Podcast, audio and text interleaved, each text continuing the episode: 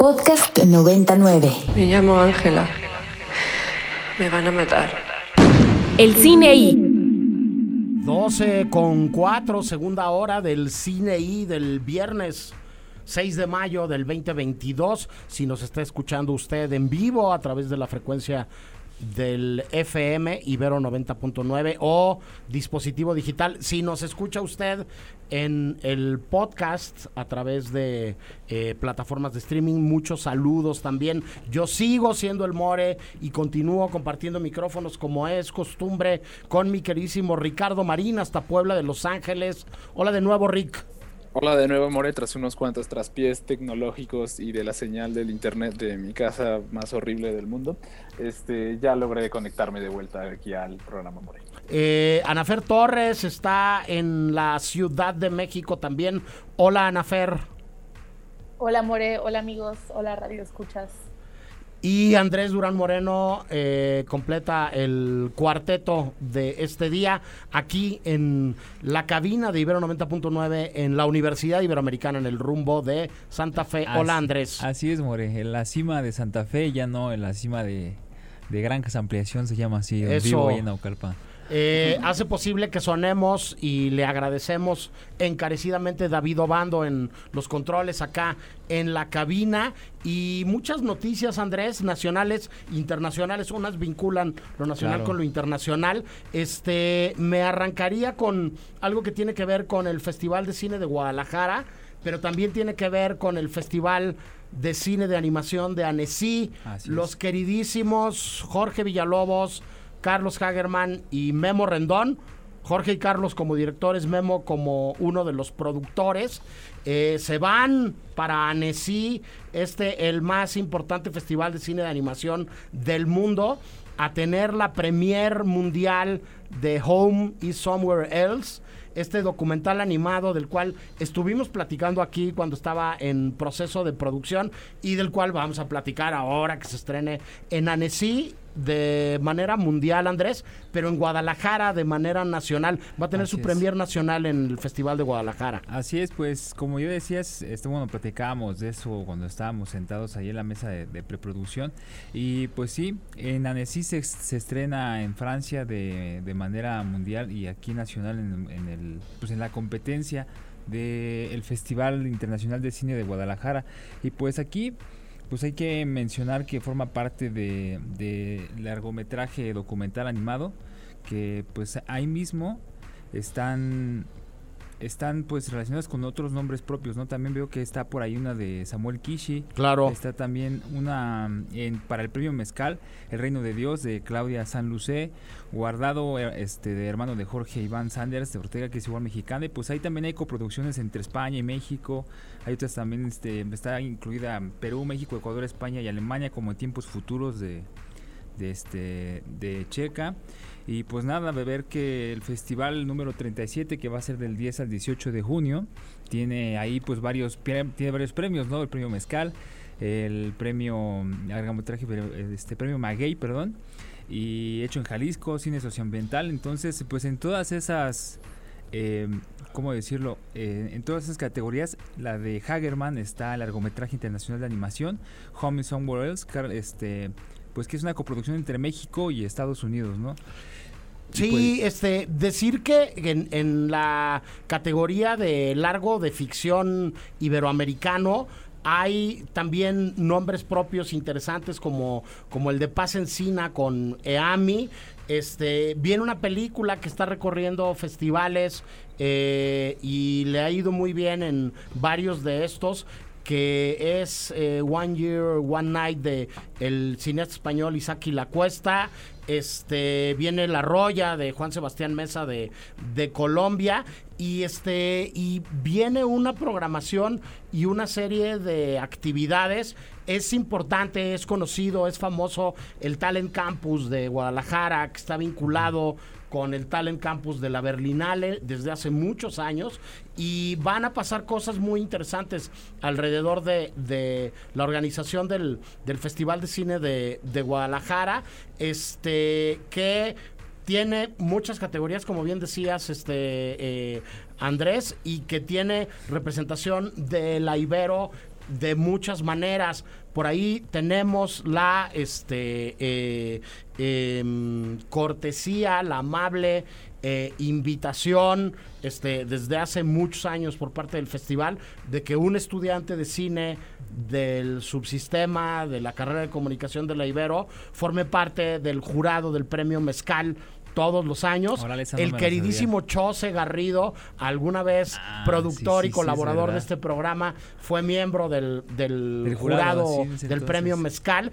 Y este año nos va a representar muy dignamente el queridísimo Abraham Littman, este alumno en activo del subsistema de cine. Entonces decir que, que van a oír mucho de lo que va a pasar en Guadalajara en las próximas fechas. Ya nos falta este poquito más de un mes para que más. sea la cita eh, presencial allá en, en Guadalajara.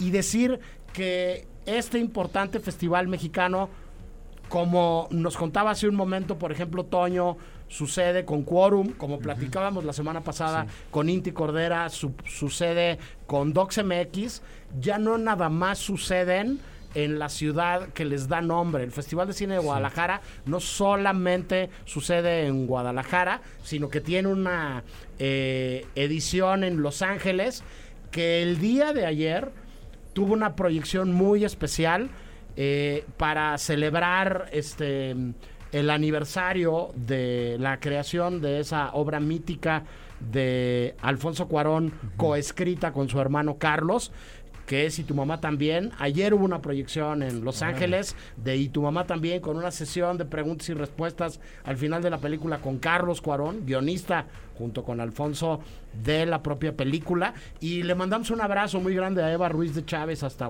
hasta, hasta Los Ángeles, que está este, involucrada ahora este, em, con muchos este eh, y muchas queridas amigas en la organización del Festival de Cine de Guadalajara en Los Ángeles. Saludos a Jimena Urrutia también. Este, pero bueno, eso es lo que va a suceder en Guadalajara.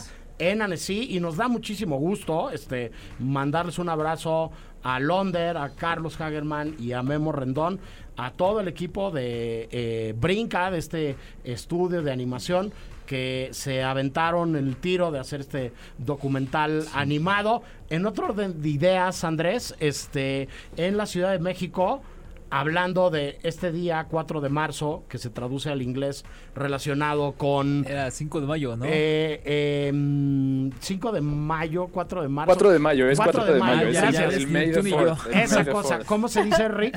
¿Cómo se dice? Es que en inglés, en inglés el, el- el- para decir las fechas, el mes viene antes. Entonces, May the 4th, 4 de mayo, pero se parece mucho a la frase mítica de Star Wars de May the Force be May with the you. Force, Entonces, órale. Bueno, como ya saben, los fans somos muy creativos y, le pusimos Sí, May sí. the 4th. Y eso you, que yo, eso es que yo Wars. aterrizo muy mal, Rick, lo traduzco en que en la Ciudad de México, Andrés, hay una exposición muy importante de eh, chuchulucos, eh, cosas, muñecos Sí, eh, y demás merchandising de la Guerra de las Galaxias, Andrés. Sí, la verdad es que me impresionó mucho porque justamente tengo un amigo muy cercano de hace mucho tiempo, con el cual comparto el apellido, pero no la sangre, o sea, no es familiar, eh, que él igual es un gran coleccionista de, de- de figuras de Star Wars, ¿no? Entonces, sí, yo te interrumpiría. Saludos a Santos Jorge Láser y Martínez en Productora Los Olvidados, este otro clavado de la Guerra de las Galaxias, coleccionista ¿Quién de todo lo que tenga que ver con la Guerra de las Galaxias.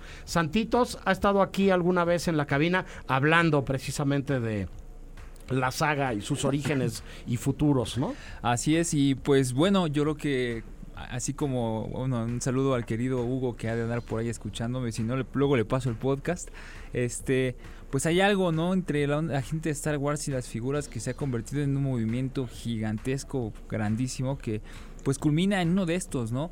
Hay, hay allí, por favor aprendan en la calle Santa María número 519, calle Santa Margarita número 519, en la Ciudad de México, un espacio que cuenta con más de 6.000 piezas, More. Exhibe la colección más grande de América Latina de pues la popular saga, ¿no? Aquí pues tenemos a un hombre que se llama César Cruz, que no es el dueño, del dueño de todas estas piezas como pues alguna razón tendrá. Prefiere mantenerse en el anonimato y es César Cruz quien está como dando pues cátedra, plática, guía, eh, presentación de este de este pues que, que por espacio, que por nombre tiene el espacio Museo Estelar. Es un lugar que, como ya mencioné, se encuentra ya en, en, este, en la calle de Santa Margarita número 519. Y pues es un lugar bastante grande. La verdad es que el espacio abarca cerca de dos horas de recorrido, poquito más. Tiene pelo de chubaca, tiene réplicas del halcón milenario en escala 1-1, tiene pues figuras de Grogu que conquistó el corazón de muchos este pues aficionados y otros como yo que no éramos tan aficionados, Arturitu, Citripio, este y pues bueno, tiene o sea, objetos que son raros y que forman, parte del set. Y pues desde las primeras figuras que allá por el 77 se llegaron a vender en la esquina de alguna tienda de Estados Unidos o de México. Y pues hasta las más actuales, Mores, ya tenemos aquí ahí al querido Grogu, ese que se mueve solito y te habla, es porque hablamos de un coleccionista pues muy comprometido y pues que la verdad ha decidido, me parece, entregar gran parte de su vida y de su energía a esta colección que pues gracias a todos los dioses de lo que se les puede agradecer pues ahí está disponible para nosotros en calle Santa Margarita número 519. Perfecto. Rick, ¿tú querías agregar algo? Ah, bueno, no, realmente, este, e, e, era de hecho de la nota Ok, por este, eso decía que lo leí tarde. no, pero, pero sí, o sea, yo, no yo nunca fui como nunca sé bien cómo, cómo abordar este, esta cuestión del coleccionismo de Star Wars, pero el coleccionismo de Star Wars fue como de los, como de los digamos, de los más populares, creo yo, en cuestiones de juguetes. Creo que hasta hay un documental un poco en esa, en la serie de, Netflix, esa de Toys That Made Us. Y este, y es, la verdad yo siempre soñé justamente cuando era chiquito con tener una colección enorme de juguetes de Star Wars. Entonces escuchar que esto está aquí en México, la verdad sí me, me llama demasiado la atención, More. Pues mira, este, a Santitos, Santos Jorge Lacer y Martínez, un abrazo de nuevo. Y algunos amigos más les va a hacer mucha ilusión irse a dar una vuelta.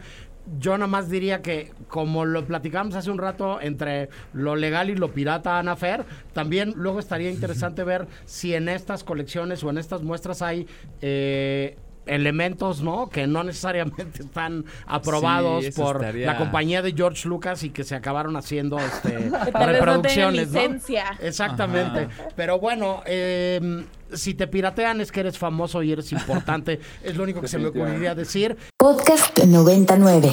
Bueno, y es un buen pretexto para darle la bienvenida a nuestra siguiente invitada. Eh, nos da muchísimo gusto tener en los micrófonos de Ibero 90.9 y del Cine I a Genue Zárate Valderrama directora del documental No callarán nuestras voces, que acaba de ganar la semana pasada el Festival de Cine de Tequila y que ha ganado eh, premios muy importantes como Mujer Doc en España, como Ojo Móvil en Perú y que además de todo es este eh, profesora en activo, es eh, académica de el doctorado en comunicación de la Ibero, de la maestría en comunicación de la Ibero, colega acá en el departamento de comunicación y tiempo antes, Genue, eh, maestra también en la licenciatura. Por ahí este, sé que Ricardo y Nito fueron alumnos tuyos antes. ¿Cómo estás, Genue? Muchas gracias por invitarme, eh, Fernando More. Eh, more, More. more. Ricardo, qué gusto, qué gusto verte nuevamente. Sí, soy profesora también de la licenciatura, estoy en el área de teorías de la comunicación, que es la materia que leía Ricardo y, y pues encantada de estar aquí platicando con ustedes. Y bueno, con un pretexto eh, fantástico, Genue, que es el premio reciente en Tequila, pero, pero a mí me, me gustaría mucho hablar de, de cómo la investigación, eh, cómo la academia, cómo eh, el periodismo, ¿no? que fue algo que también ejerciste en, en años pasados, eh, pueden llevar al cine. Me parece muy, muy interesante cómo eh, de lo que hablamos nosotros todas las semanas acá, que somos unos, unos clavados, ¿no? Y unos necios que, que pensamos en películas todo el tiempo, eh, está vinculada con, con muchas otras disciplinas y cómo, pues probablemente antes las directoras y los directores provenían de escuelas de cine o de un sistema de aprendices, ¿no? En donde le asistías a alguien para poder llegar a ser la responsable de una película y hoy este pueden venir de muchos lugares distintas, eh, distintos las cineastas, ¿no? Este, se me ocurre que es casi como esta frase de Chabela Vargas, ¿no? Que decía que los mexicanos nacen donde quieren, los cineastas, las cineastas vienen de la disciplina que quieran y este y utilizan un medio eh, para poner temas encima de la mesa y hacerlos parte de la agenda. ¿Cómo desde la investigación y desde, desde la academia llegas al cine, Genue? Pues es una muy, muy buena pregunta porque, porque sin duda creo que el cine es una forma de contar historias, ¿no? Entonces, eh, pues las que estamos, los que estamos en otras disciplinas, eh, pues estamos utilizando la herramienta. Yo personalmente eh, nunca me hubiera imaginado llegar a este maravilloso mundo del cine, porque pues mi vida es eh, eso, ¿no? La investigación, la docencia. Y de pronto pues llegó la pandemia y vino una, una invitación por parte de la Universidad Metropolitana de Oslo, que cada año hacen un congreso para este, investigadores, investigadoras de la seguridad de periodistas en el mundo. Entonces eh, íbamos cada año, pero por ser pandemia no fuimos y nos invitaron a siete investigadores a hacer eh, un corto documental de seis minutos de nuestra investigación. Entonces, eh, pues la historia es muy graciosa porque yo al leer ese correo, pues sí me, me, sorprendí porque yo dije, yo soy investigadora, ¿no? Toda cuadrada, ¿cómo en mi vida voy a hacer algo así, no? O sea, guion, o sea, yo estudié comunicación en la prehistoria, o sea, no me acordaba ya, vaya, ni de edición, ni de guion. Entonces, lo que nos pedían era juntarnos, aliarnos con un periodista eh, o documentalista en activo, y yo me alié con un exalumno de la Escuela de Periodismo Carlos Septién, que es Miguel J. Crespo. Y él es eh, pues ya un documentalista, empezó con fotoperiodismo, después pues ya es un documentalista, ya ha hecho el documental de em, La Utopía de la Mariposa, que ha ganado varios premios, hizo la historia del Mijis, que ganó el premio este, Walter Reuter de periodismo, entonces es muy talentoso. Tuve la suerte de, que me agarró la onda con mi proyecto y entonces empezamos a trabajar en conjunto, ¿no? Entonces yo eh, fue, eh, yo le llamo como un laboratorio porque pues yo le traía toda la investigación que yo estaba haciendo en ese entonces en eh, una estancia postdoctoral en la UAM Xochimilco sobre mujeres periodistas en México, ¿no? Violencia hacia las mujeres periodistas, que es lo que yo me especializo. Y eh, entonces, eh, pues el reto era cómo traducir, ¿no? Una investigación académica en un lenguaje audiovisual artístico, ¿no? Entonces, entre Miguel y yo empezamos, pues, eh, desde hacer el, pues, en pensar, ¿no? En imágenes, ¿no? Miguel es muy así, ¿no? Yo le contaba la investigación y él ya estaba pensando en imágenes, ¿no? Entonces, eh, y pues yo en el camino empecé con esa curva de aprendizaje desde, ¿no? Cómo contar, eh, no académicamente, algo hacia la, para, dirigido hacia las grandes audiencias, ¿no? Y mi objetivo era ese, ¿no? O sea, eh, visibilizar las violencias, todos los tipos de violencias que sufren las mujeres periodistas, ¿no? Que atraviesan en nuestro país, en el contexto en el que estamos, ¿no? Tan peligroso y al mismo tiempo pues hacerlo en un, en un lenguaje que lograra, eh, lograra empatizar ¿no? a la audiencia con, con, las, con las mujeres previstas, sobre todo para, para valorar su trabajo. Entonces, esa fue más o menos la, este, el contexto. A mí me encantaría decir, fue mi idea, ¿no? Yo quería hacer un documental y tenía la imagen y ideas, no fue así, pero en el camino pues me, me, pues me fui enamorando, ¿no? Nuevamente a mí siempre me gustó el cine, pero me fui enamorando de este proceso de, de crear, ¿no? Y admiro mucho pues a ustedes, ¿no? A las personas que hacen, piensan y, que bien dices, More, ¿no? son unos apasionados del cine y es maravilloso, ¿no? Pues benditas provocaciones desde Oslo, benditas sociedades creativas. Digo, a mí me hace pensar que, que estos puentes se tienden constantemente, ¿no? Que hoy que hablamos de, de, si hablamos de periodismo, podemos ver muchos nombres propios que vienen del periodismo y que han aterrizado en el cine este, con, con, con obras muy interesantes, desde Diego Enrique Osorno, ¿no? Hasta la propia Daniela Rea, que hizo el programa de prensa y democracia acá con nosotros en la Ibero y que en la suerte que también tenemos algunos, ¿no? Este, pudimos de alguna manera eh, ver la, la, semilla, ¿no? De, de, No sucumbió la eternidad, este espléndido documental que hizo, que hizo Daniela, este, eh, y de poder participar dándole clases, ¿no? Ella, ella vino a una clase mía, ¿no? Eh, con, con la semilla de su proyecto, este, que creo yo que además luego asociándose y siendo apoyada por gente como Everardo González, como, como mucha gente del, del medio cinematográfico, consiguió una, una película espléndida y que encontró expresarse, ¿no? O comunicarse de una manera distinta, este, que no excluyente, ¿no? De lo que sucede con el periodismo o de lo que sucede con la propia con la propia investigación académica no este eh, yo creo que ahí pues tu fortaleza y todo el tiempo que tú llevabas trabajando con el tema este creo que es, es, es lo que te ayudó a responder esta convocatoria de, de, la Universidad en Noruega, ¿no? Y a, encontrar este, este socio creativo tan, tan importante. En un contexto, Yenue, no puedo dejar de preguntártelo, bien complicado, pasó ayer una vez más lo que acaba de pasar con un periodista las últimas semanas seguimos escuchando estos casos de, de, de terrible violencia machista y de, de, de una serie de feminicidios que, que siguen sin, sin detenerse tristemente en nuestro país y de juntar estas dos cosas. A mí una de las eh, eh, principales virtudes del documental me parece que está en los testimonios de todas las periodistas que tienes a cuadro diciendo eh, lo sencillo que es descalificar a una mujer por descalificarla y me parece que es como algo sintomático que, que cruza transversalmente a nuestra sociedad completa.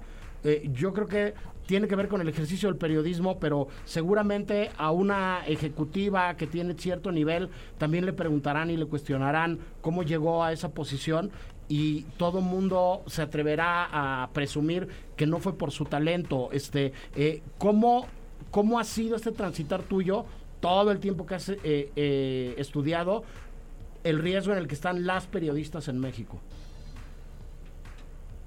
Pues eh, sí, desgraciadamente, pues este año llevamos una cifra ominosa de nueve periodistas, ¿no? Con ayer Luis Enrique Ramírez Ramos asesinado en Sinaloa. Eh, entonces, sí, sin duda, ¿no? Tenemos, o sea, el foco internacional está en México por los asesinatos hacia periodistas, ¿no? Y la, sobre todo el 98% de impunidad en estos crímenes. Eh, eso ligado a la precariedad que tienen eh, como profesión, ¿no? A los salarios, a, pues a que la mayoría son freelance. Entonces es un, es, es digamos, un caldo, caldo de cultivo muy, muy eh, delicado, ¿no? Para nuestro periodismo, ¿no? Más cuando lo pensamos que es parte de nuestra democracia y que si matan a un periodista, a una periodista, pues es una inteligencia, es una voz menos dentro de nuestra sociedad, es menos información para, para entenderla. Entonces, eh, eh, pues bueno, en ese contexto, eh, lo que yo planteo es esto, ¿no? Lo que fui encontrando en mi investigación que, que bueno, empecé en 2019, ¿no? En, en este postdoc y, que de pronto eh, mi pregunta era un poco eh, eh, cuestionada, ¿no? O sea, ¿por qué estudiar a las mujeres periodistas y por qué no a los hombres y a las mujeres, ¿no? Entonces, sin duda, esta es una investigación con, con un posicionamiento feminista, porque lo soy, y, em, y, lo que fui encontrando fueron distintos tipos de violencias que nos atraviesan como mujeres, ¿no? Que con las periodistas particularmente, pues yo lo fui ilustrando de distintas maneras en la redacción, con las fuentes, ¿no? Este, más cuando son políticos o fuentes poderosas, con los compañeros muchas veces, con camarógrafos, la edad también, ¿no? Este, influye cuando recién llegan el periodismo, eh, eh, egresan de comunicación, de periodismo y llegan a los medios y son jóvenes. Entonces son varios factores ¿no? que van influyendo en cómo, cómo este, van violentando de distintas formas a, las mujeres. Y pues bueno, estos eh, testimonios son pues parte de mi investigación de campo, que estuve pues en Tijuana, en varios estados en México, y, pues fui recogiendo, ¿no? Esto que vieron en este eh, eh, producto documental, pues es un 10% de la investigación que yo, que yo he realizado, pero como nos dijeron seis minutos, hicimos 18, pues ya nos habíamos pasado, tuvimos que recortar, ¿no? Entonces eso sí por un lado, pero no solamente estas violencias se encuentran en el periodismo, ¿no? Se encuentran en cualquier industria, ¿no? Este, hay varias investigaciones que, que demuestran que eh, bueno, ese techo de cristal o ese mismo acoso sucede desde la industria textil, en cualquier lado, ¿no? Entonces, eso es lo que de pronto es el punto denominador, ¿no? Eh, que, que une ¿no? al periodismo con cualquier industria, con cualquier empresa. Y pues lo, lo, la segunda, el segundo reto era como, si estoy hablando sobre mujeres periodistas, me pareció pertinente meter el tema del feminicidio, que también es un tema pues importantísimo eh, hoy en día en nuestro país y, bueno, en el mundo, ¿no? Pero sobre todo en nuestro país. Entonces, eh, de pronto, eh, por eso empezamos el documental, no quiero decir spoilers para las personas que no lo han visto, pero, pero pensamos en, en, este puente, ¿no? En este puente para, para meterles información primero sobre, sobre las mujeres periodistas y que descansaran un poco de toda la información que es de pronto difícil de procesar porque estamos hablando de violencia, ¿no? Y entonces la otra vez en, eh, estaba, metí a un curso de documental porque estoy aprendiendo, ¿no? este, en esa... Ya te gustó, ya te gustó ya me gustó y quiero capacitarme más. Entonces, eh, me acuerdo el profesor decía, eh, ya hemos hablado mucho de violencia en los documentales, ya no hay que hablar de violencia porque ya cansa, ¿no? Y yo dije, no, no, por supuesto que no. Estamos en un país como México que necesitamos hablar de la violencia. Por supuesto no la vamos a sensacionalizar porque ese es un, ese es un reto, pero tenemos que eh, pensar en nuevas formas de narrarla para que entendamos mediante el lenguaje audiovisual pues lo que nos está sucediendo, ¿no? completamente, completamente de acuerdo. Oye, yo sé que Ricardo te ha hecho muchas preguntas anteriormente, pero tiene una más para ti. Adelante, Rick.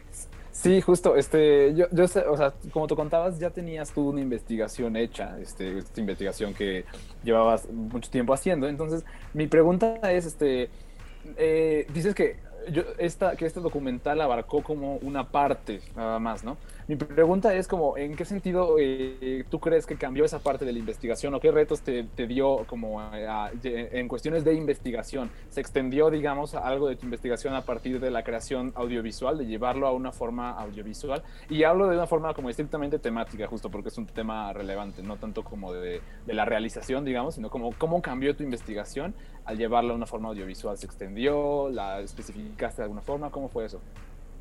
Cambió muchísimo, porque, porque lo que yo puedo decir en un artículo para una revista académica o en un capítulo del libro es sumamente distinto a como lo digo en el documental, ¿no? Ustedes ven eh, la inflexión del rostro de las mujeres periodistas, eso yo no lo puedo describir en un artículo académico porque es, es, es está, eh, eh, pues tiene ciertas reglas, ¿no? Entonces, me parece que es, es aún mejor ¿no? Aún mejor de como yo lo podría haber dicho en un artículo. Eh, eh, el lenguaje visual, ¿no? Audiovisual, pues pues reemplaza muchas palabras, ¿no? Entonces, por supuesto, fue un reto para mi investigación. Eh, primeramente, lo que les decía, ¿no? No revictimizarlas a mis, a mis sujetas de investigación, a, periodistas, porque dos de ellas son mis exalumnas, una de ellas es de la Ibero también. entonces, pues por supuesto, pues yo tenía que respetar primero sus historias, cómo las estaban contando, cómo me las estaban compartiendo y que me estaban permitiendo mostrarlas, ¿no? Mostrarlas porque muchas de ellas no, no querían salir a cuadro, ¿no? O sea, pues quieren anonimato, pues por obvias razones, ¿no? Entonces tenía primero que honrar eso, respetarlo y después, pues, esta, eh, verlas en pantalla me pareció de que necesitábamos una segunda parte, ¿no? Necesitamos seguir narrando y, y pues eso es lo que, pues en, lo, en los proyectos que me gustaría continuar, ¿no? Lo que les decía que estoy tratando de y aprender. Seguro. Pues mira, Genue, este yo no soy nadie, no soy ninguna autoridad para decirte lo que te voy a decir, pero bienvenida al mundo del cine, a este nuevo espacio de investigación. Este, esperaremos con ansias tus siguientes proyectos le haremos ruido a este documental que nos parece bien interesante. Sabemos que todavía están recorriendo festivales, pero bueno,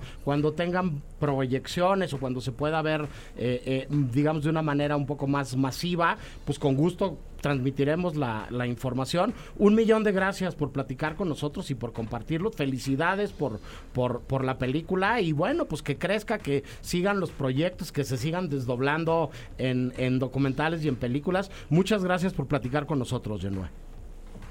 No, al contrario, gracias a ustedes y pues viniendo de ti, More, o sea, eh, me siento súper motivada, ¿no? Este, eh, se necesita más transdisciplina, ¿no? Este cruce entre la academia y el cine, sin duda. Eh, y por supuesto, pues yo soy una académica que sueño con ser cineasta, que con ser documentalista y pues ya que probé las mieles del cine, pues ya no me quiero ir. Sí, sí, claro. Este es el que prueba vuelve, dicen. Este decía un amigo, este em, eh, que es como el pulque de su pueblo, el que prueba vuelve. Este, nosotros nos vamos a ir al corte de estación y regresamos con la última parte del programa del día de hoy. Hoy hablamos sobre el cine y las mudanzas, así que díganos cuáles son los cambios de residencia favoritos de las películas que más les gustan. Vamos, venimos, no nos tardamos.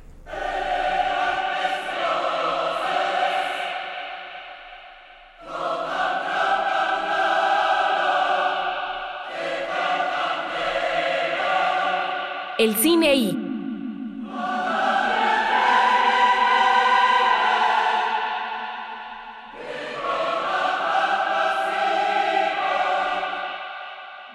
El movimiento es algo inherente a la vida. Si uno no se mueve es porque está muerto. Se puede tratar de una caminata, un recorrido en auto, en bicicleta, en transporte público, volando o en otro medio. Esto es el cine y las mudanzas. Toma uno. Las razones por las que nos movemos son siempre numerosas, pero hay unos movimientos más importantes que otros. Un tránsito, un viaje de un lugar a otro, despedirse de una vida para decirle hola a una completamente nueva y diferente.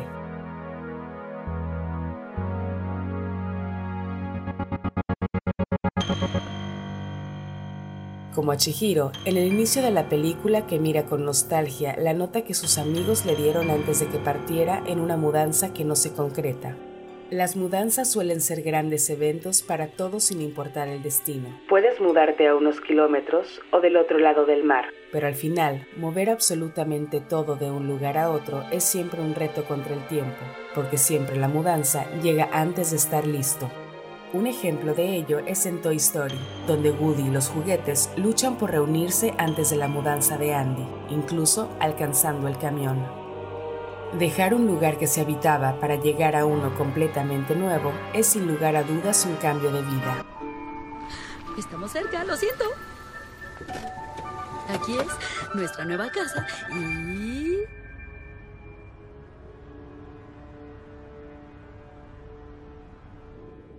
Tal vez por dentro sea linda.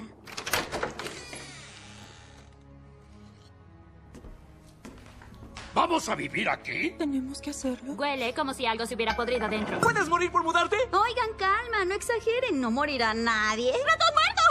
Vaya. Voy a vomitar. ¿Sabes a qué es el terror? ¿Qué vamos a hacer? ¡Nos dará rabia! ¡Bájate de Oigan, oigan, durante el camino papá nos habló de nuestra grandiosa habitación. Hay que conocerla. ¡Grandioso! Sí, sí, sí, sí, sí, sí, sí, sí, sí, sí. El viaje de una mudanza en muchas dimensiones es un viaje lleno de cambios y descubrimientos. Los cambios son difíciles, pero hay que moverse para estar vivo.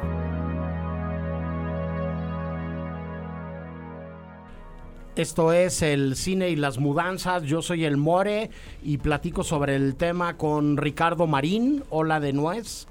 Hola, hola de nuez, justamente un gran tema, un tema interesante del que eh, varios aquí en la cabina también nos hemos visto involucrados en cuestiones de mudarse a una ciudad. Sí, ahora preguntamos cuántas mudanzas ha hecho cada quien en su vida. Anafer Torres, que yo la conocí como estudiante eh, de fuera de la Ciudad de México en un salón de clases en la Universidad Iberoamericana en el rumbo de Santa Fe, como dice alguien por ahí. ¿Cómo estás, Anafer?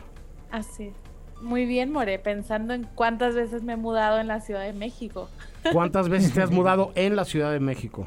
En la Ciudad de México me he mudado, he tenido cuatro departamentos, lo cual es muy chistoso porque yo en Tampico jamás me mudé, siempre he tenido la misma casa pero pues aquí la vida me ha traído por cuatro diferentes rumbos, dos en Santa Fe cuando llegué, precisamente y era una foránea y no conocía la ciudad, entonces bueno, pues ahora en la cuarta y espero que ya no muchas más.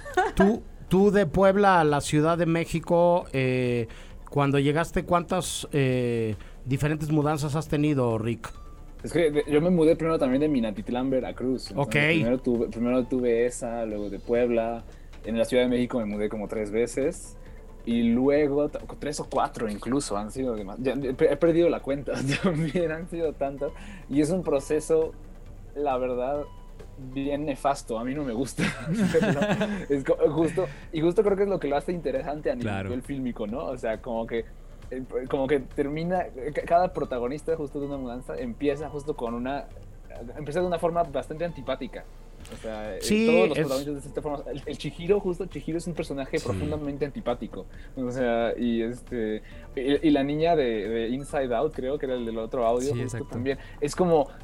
No, no, es muy agradable a veces ver como esas reacciones tan aversivas, ¿no? Pues justo. Y es, y, pero es algo muy normal y es algo súper, súper con lo que yo me relaciono mucho. De... Sí, es salir de tu cuadro de confort y es perder cierta comodidad. Tú propusiste el tema, Andrés, ¿por qué? Así es, More. Pues porque la clase pasada, y yo con mi clase, yo porque el programa pasado. Está bien que me sigas viendo este como un posible este es que sí, guía espiritual, mi queridísimo Andrés. Claro, pues mira, ya acabaste la carrera, tengo que recordarte que ya acabaste la carrera. No me quiero mudar de la No, ya me di cuenta, no te quiero mudar de la universidad.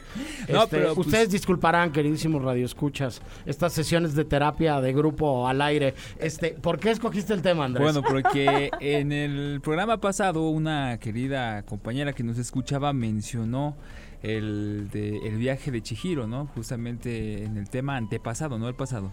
Y yo le comentaba a ella que no se trataba de, de, un viaje de vacación, sino que se trataba de una mudanza. Entonces dijiste, entonces aquí dije, ay, papaya de Celaya, aquí está el temazo del programa que viene, ¿no? Y pues por eso lo hice, porque pues como el buen Marín, yo solamente he tenido una, bueno, dos mudanzas en mi vida. La primera del cuerpo de mi madre al mundo. Ok.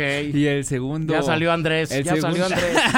y el segundo tardó 28 años. 29 más o menos salí a, casa de mi abuela a vivir, pues un tiempo, ¿no? Por situaciones. Pero que decidí tomar porque era estar cerca de, de mis abuelos y, y, esta época de la vida no presta mucho para apreciar la vejez, ¿no? Entonces decidí tomar eso, era un mini, mini, mini, mini cuartito, era un la mitad del que tengo en mi casa, pero pues bueno, los, los, los, surcos de la vida. Por el comentario de esta compañera que nos vino, a escucha y que ojalá nos esté escuchando, para agradecerle, este, fue que decidí tomar este tema, ¿no? Porque además es, es rudísimo, es, es muy grande y una mudanza, yo no la he tenido así en gran escala, como quizá la ha tenido Marín y la ha tenido la querida Nafer o Naomi, que por, por ahí alguno que, pues, bueno, ahorita está en Italia, ¿no? Entonces pues eso, me parece un tema que explora muchas, muchas, muchas cosas que, que luego no nos gustan, ¿no? Yo igual, aquí va el querido Andrés a decir, yo soy cáncer, a los cánceres les cuesta moverse del lugar en donde nacen o donde se originan, y es bien difícil, ¿no? Cuando yo me moví de mi cuarto, tenía, tuve que llevar como 10 mil cositas chiquitas que tengo por todas partes y regresar a casa, esas 10 mil cositas chiquitas, ponerlas pues en su, su lugar, ¿no? Que ya de ahí igual hasta podría salir algo para el futuro. Sí, yo, yo confesaría que eh, soy Aries y no sé si tenga que ver eso o no, pero creo que a todos nos incomoda este caer en cuenta de todas las cosas que has acumulado, que muchas igual y necesariamente son, no necesariamente son útiles, eh, igual te cuesta desprenderte de ellas. Este, me he mudado un par de veces de casa, me he mudado varias veces de oficina y cada vez que lo haces tienes que hacer el ejercicio de mirar para atrás y de revisar lo que tienes y de quemar tus naves y de tratar de irte ligero y de moverte de otra manera y evidentemente eso incomoda, eso no es sencillo, es pesado. eso eh, implica añorar probablemente un lugar en donde donde te la pasaste muy bien, ¿no? Está la famosa canción de Uno vuelve siempre, ¿no? Sí. Este, pero en esa precisa lógica coincido con lo que decía Ricardo. Me parece que por eso son grandes eh, eh, películas y por eso es un gran tema para el cine, las mudanzas, ¿no? Porque implica esto, implica mirar hacia el pasado, implica quemar tus naves, implica salir de tu zona de confort e implica enfrentarte con lo desconocido, ¿no? Mientras menos cosas tienes, seguramente menos te apegas a un, a un lugar y el hecho de dejar una casa, quitar una casa, significa pues también dar paso a que se vayan desvaneciendo en un larguísimo fade out, utilizando lenguaje cinematográfico, eh, una serie de, memorias positivas o de, o de, recuerdos este, que puedan terminar resultando entrañables. este, eh, puede ser que duela menos mudarte que, por ejemplo, quitar la casa de un familiar tuyo que ya no está y que no la puede quitar. Yo, en este caso en concreto, este, me, me referiría a el ejemplo específico de lo que significó en su momento para mí y todos mis hermanos quitar la casa de mis padres, quitar la casa de mi mamá el día que ella ya no estuvo, ¿no? Entonces es, ella ya no está, ya no te puede dar un manazo, ya no te puede decir, no, niño, eso déjalo, no toque ahí, ¿no? Este, no se meta con esas cosas.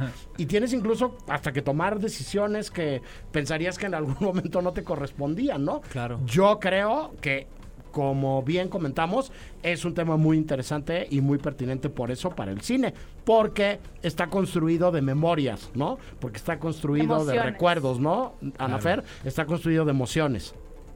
Claro, sí, completamente. O sea, creo que, al menos en mi experiencia, justamente habiendo nunca experimentado una mudanza en 20 años, cuando he tenido ya ahora muchas mudanzas, es como, híjole, ¿en qué momento uno acumula tanto? ¿En qué momento el valor también de las cosas sentimental se vuelve como un peso tan importante en tu vida, ¿no? Y creo que a mí algo que siempre me ha interesado mucho, eh, pues son los espacios, ¿no? Los espacios que uno habita, los espacios que uno va construyendo. Y en ese sentido creo que tiene un impacto y una capa emocional muy, muy dura. O sea, creo que no sé, cuando pienso ahora en, híjole, un día me mudaré de este departamento en el que vivo y justamente por la mudanza pienso, no quiero, no quiero hacer otra mudanza, tal vez me gustaría un día vivir en otro lugar, pero pero no quiero hacer otra mudanza, no quiero tener que volver a hacer eso. Me encantaría ser una persona minimalista que tiene 15 prendas de ropa en su closet y ya.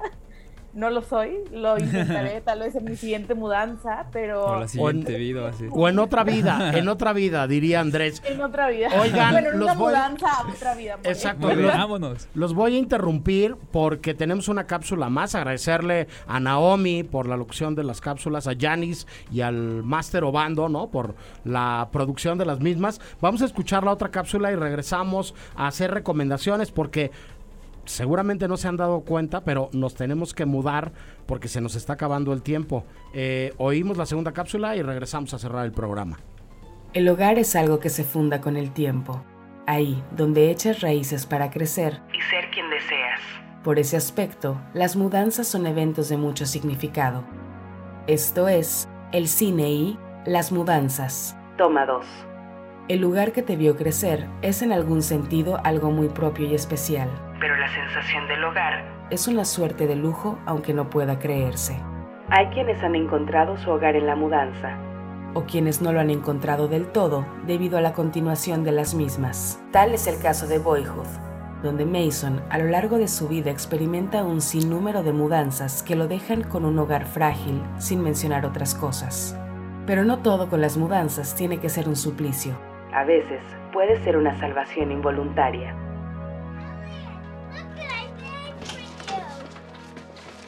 Ugh.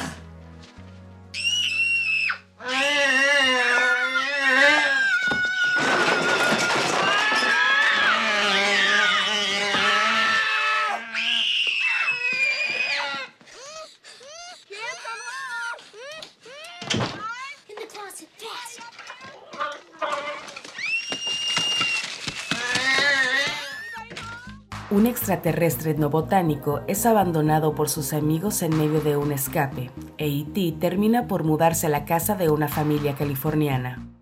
Las mudanzas representan muchas cosas. Para quien se mueve o se va. Es toda una serie de aprendizajes, de exploraciones y contemplaciones de la vida. Pero, ¿qué hay del lugar que se queda? La casa, los muebles, las paredes, los espacios, recuerdos y secretos quedan para la posteridad del silencio y la contemplación de los fantasmas. When I was little, we used to move all the time. I would write these notes, and I would fold them up really small, and I would hide them. What'd they say? They were just like things I wanted to remember, so that if I ever wanted to go back, there'd be a piece of me there waiting. Los lugares que dejamos tras una mudanza son un pasado perpetuo. Una inadvertida historia en las superficies de los muros que convergen los pasillos que nos vieron correr o los cuartos que nos vieron llorar. Los lugares que se quedan son eternos testigos de nuestra ausencia y prueba irrefutable de la inevitable soledad. Eternos testigos de nuestra ausencia y prueba irrefutable de nuestra soledad. Que cierre, ¿no? Andrés en estado puro, ¿eh? Naomi Ferrari, este, Janis y Obando, gracias por las cápsulas. Este, recta final de este programa. eh, gracias por el guion, No, Andrés. Gracias a ustedes por Este, tan bonita producción. Quedaron este, preciosas. Em, Anafer Torres, este, además de todas las mudanzas que llevas, este, películas sobre mudanzas, recomendaciones, Anafer. Voy a irme con el tema Claire Denis que hemos Eso. estado hablando y pensar en High Life, una mudanza al espacio. Sí, un retrato bien interesante de precisamente no tener a dónde volver, ¿no, Anafer? Claro. Irte. Sí, la verdad, la verdad es que una película que justamente creo que habla de las mudanzas y como buscar un nuevo lugar en el cual estar y con todo, con toda esa capa emocional de la cual hemos estado hablando más que nunca, ¿no? Como ese, esa mudanza obligada de alguna forma. Sí, este, diría yo ser el nuevo chico del barrio, pero el barrio es el espacio exterior, ¿no? Y ahí sí no hay otro lugar a donde irse, ¿no? Claro, sí, la verdad una película imperdible, igual con música de los Tindersticks, entonces eh, chéquenla.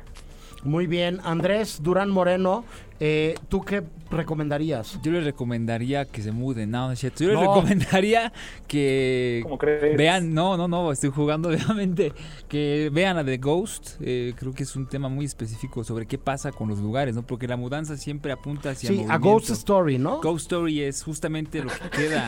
Tuvo, ¿Y qué dije yo? The Ghost. Sí, The Ghost, Ghost. Es que sabes que estaba pensando Es en Sombra del de Amor. Ah, estaba pensando en Sombra del Amor porque él se muda, él se muda de la tierra al cielo, ¿no? Y dije, ah, este sería buen tema sacarlo, pero Wow. mira Qué cómo se gran- cruzó en mi mente. Mira, amigos, gran manera de cerrar el programa con Qué esta fuerte, conclusión no, no. preciosa. Ghost, Ghost Story, ¿no? Sí, Ghost. ok, Ambas son mudanzas, pero la de Ghost Story está más chida. Y pues una serie que se llama OA, que son mudanzas de dimensiones que están en Netflix. Por favor, véanla. Pulcrísima, preciosa. Si tienen la oportunidad de verla y les gusta el tema de las dimensiones y lo cuántico, OA, mudanza de dimensiones. Ok, este, otro tema ganador, ¿eh? Este, Sí, sí. Se pareció al cine y los cáncer. Sí, sí, Este, justamente. Bien, bien, Andrés, bien. Ricardo Marín, películas mudanceras. Eh, hay dos que me, que me recuerdan, una no está tan relacionada, digamos, pero me recuerda un poco todo lo que mencionabas de como vaciar la casa y como mudar la ca- las posesiones de la casa, como la espiritualidad de la casa, que es, es la, la hora del verano, de Oliviera Sayas. Me recuerda un poco Sí. eso, eso que estaba mencionando, la verdad, esto como, como que la casa se tiene que mudar, ¿no? Y la- el alma de la familia tiene que irse a otra parte, ¿no? Eso, eso me parece- es una película muy bella, creo que maneja esa idea. Pero también la que yo recomendaría que sí es sobre una mudanza muy interesante y algo como irónica es este Hermia, Hermia y Elena, la de. Matías Piñeiro. Tiene como que justo empieza con un intercambio y poco a poco te vas dando cuenta que esta mujer es como Hamlet, como que no se va decidiendo y no se va decidiendo y no se va decidiendo hasta que la decisión que toma es un poco lo que uno, uno no esperaría o exactamente esperaba justamente. Es, es una peli muy linda, Hermia y Elena, también que va sobre mudarse a otro lado. Sí, gran película de un cineasta muy interesante como Matías Piñeiro. Yo hago trampa el día de hoy, nada más voy a recomendar cuatro.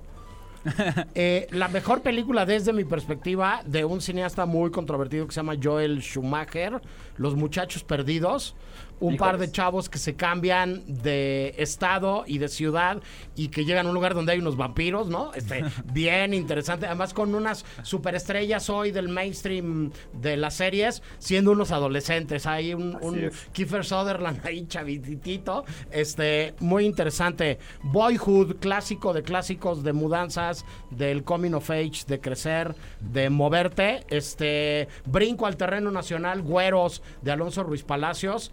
El quid del asunto empieza con un chavo adolescente incontrolable que su jefa ya no sabe qué hacer con él y se lo manda a su hermano mayor, el Sombra, y a Santos, a la Ciudad de México.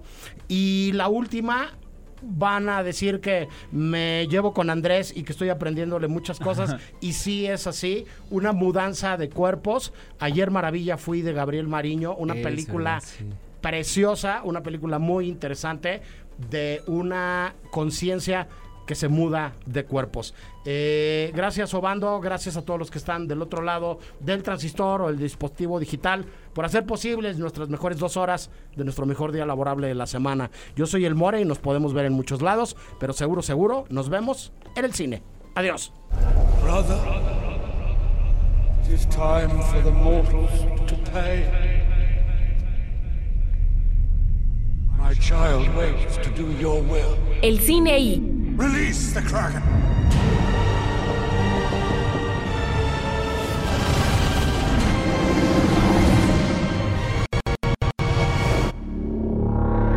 Para más contenidos como este, descarga nuestra aplicación disponible para Android y iOS o visita ibero909.fm.